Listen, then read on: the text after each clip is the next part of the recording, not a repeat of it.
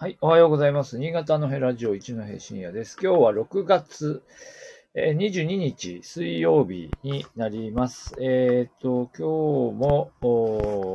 今日ちょっとね、出遅れました。えっ、と、いつもね、9時前にお話しするようにしているんですが、ちょっとね、えーいろいろ調べてる間に少し時間が経ってしまいました。で、今日はですね、えっ、と、昨日、うんとね、報道で言うと、これ、火曜日、昨日ですか？昨日、一昨日あたりからもうちょっと話題に出てたような気がしますが、昨日かな？えっ、と、長岡花火のチケット問題というのが、えー報道され始めましたので、まあ、ちょっとこの話をしてみようかなと思いました。えー長岡花火、私も今年は行けるかな、どうしようかな、と思ってていたところなのですが、えっ、と、もうすでにチケットが、えー販売が終わっています。えっ、と、5月に、えっ、と、市民向けが先にあって、その後6月の20日までに、えーにがえっ、と、一般向けっていうのも販売されて、もう、もう売れちゃっている状態ですかね。えーまあ、今年はですね、3年ぶり開催ということなのですが、えーまあ、コロナ対策ということもあり、えーまあ、有料チケットでの観覧をお願いしますということになったということですよね。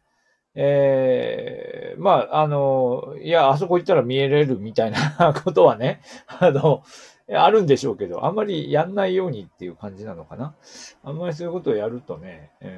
ん、まずいってことなのかもしれん、なんでしょうけど、まあそうなっちゃうでしょうね、きっとね。まあでもまあとにかく、あの、広範囲に有料、有料の、あの、何ですか？あの、座席が販売されたということなんだと思いますが、さて、この20日で閉まったところでってことなんだと思いますが、えーどうも観覧チケットの高額転売が起こっているぞと、えーいうことで、新潟県内の各社が報道を始めています。えー、チケットの売買を仲介するサイトを通じて、えー高額で転売されているケースがあり、えー中には定価の3倍に当たる6万円で転売されるケースもありますみたいな、まあ、報道が一斉に出ました。はい。ちょっとメルカリ覗いてみましたが、メルカリですと、えー私の見た感じでは、あ4万とかですかね、これね。えーそうですね。末席が、まあ、多分2万円ってことなんですかね。末席2万円のチケットが4万円で、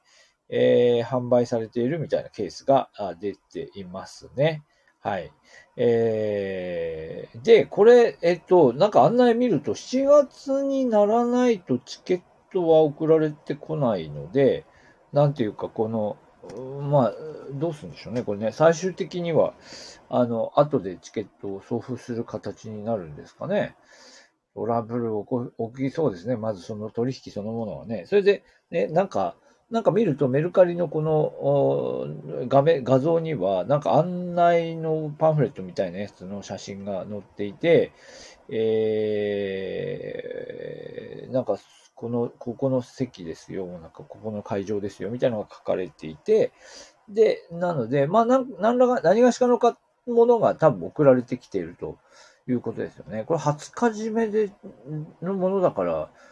あれですかね。もう、だから、いわゆる長岡市民枠ですかね。長岡市民枠で買ったやつを、えーもうすでにメルカリで出してる人がいるというような話なのかなですね。えーで、えっと、まあ、主催側は、あチケットをキャンセルしたり再販売する場合は、えー公式サイトを利用してほしいと。まあ、公式サイトでこの取引の、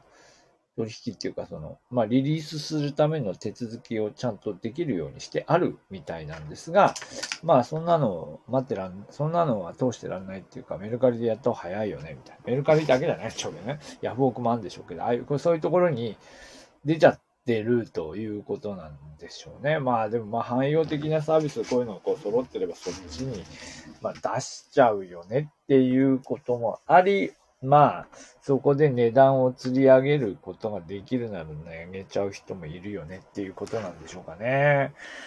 うん。まあ、あのー、いろんなところの、まあ、こういう、こう、高額、あななんですか、あの、値段を釣り上げるような、まあ、いわゆるダフ屋行為みたいなのを、えー、やることに対する批判っていうのはもちろんあり、まあ、それを防ぐために、その、何ですか、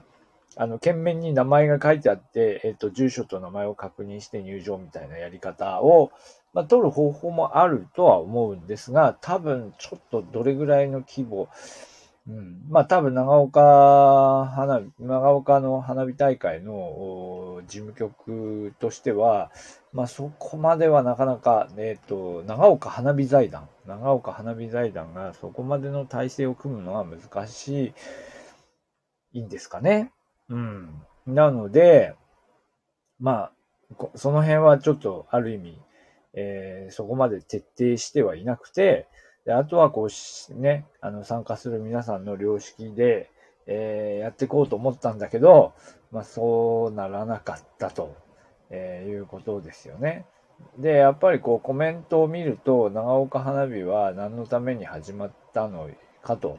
えー、いうことをちゃんと考えろよと。えー、まあ、つまり長岡空襲の、えー、ね、えー、慰霊と復興っていうんでしょうかね。まあ、そういうことを願って始まった花火大会で、まあ、そんなことを、まあ、知らずともね、えー、長岡復興祭として始まった花火大会を、えー、はい、あのー、が今の形になっていったということに、もう、まあ、もう一度立ち返るべきだ、みたいなね。なんかそういう意見も、まあ、出てくると。えー、出ているよう、出ているんですが、まあ、そうならないってことですよね。なかなかそういうふうにはなっていかないと、えー、いうことですね。まあ、これ、まあ、今年はもうこれでやるしかないですけど、えー、メルカリの方法、まあでももちろんこうこれをあの、あの主催側から止めることはできるんですね。通報しているみたいですよね。通報しているみたいですけど、まあでも売り切れみたいなのが出ちゃってて、えー、ますね。はい。メルカリで見ると、今私のところで見ると何件かやっぱ同じようなフォーマットで出てて、はい、もうソールドって出てるので、まあ、高額な取引が行われている。6万円っていうのはね、ない、ないですよ。6万円じゃ今出てませんけど、えー、3万とか4万とかになってるやつが出ています。はい。うん、まあ、あの、まあ結局なんていうか、あの、こういう、こういう、あの、チケットを販売するということがあると、まあこれで利罪を稼ごうという人が出てきてしまうというところを、まあ、塞ごうとすると塞ぐためのコストがかかるっていうことなんでしょうけど、うーんまあ残念ですねと言えば、まあそうなんですけど、えー、まあこういうふうな人の動きを見越していろいろ対策をできたかなどうだったかなっていうのをいろいろちょっと考えるとこです。まあね、この辺はちょっといろいろこういうこう、なんていうか様々なこのチケット転売、転売ヤーの世界を、えー、詳しい方のご意見を少し聞いてからまた話をしたいと思いますけどもね。はい。というわけで今日は長岡花火のチケットの、転売問題について、えー、問題、問題を解決するほどはあんまり知識がないんですけども、ちょっとお話ししてみました。はい。ありがとうございました。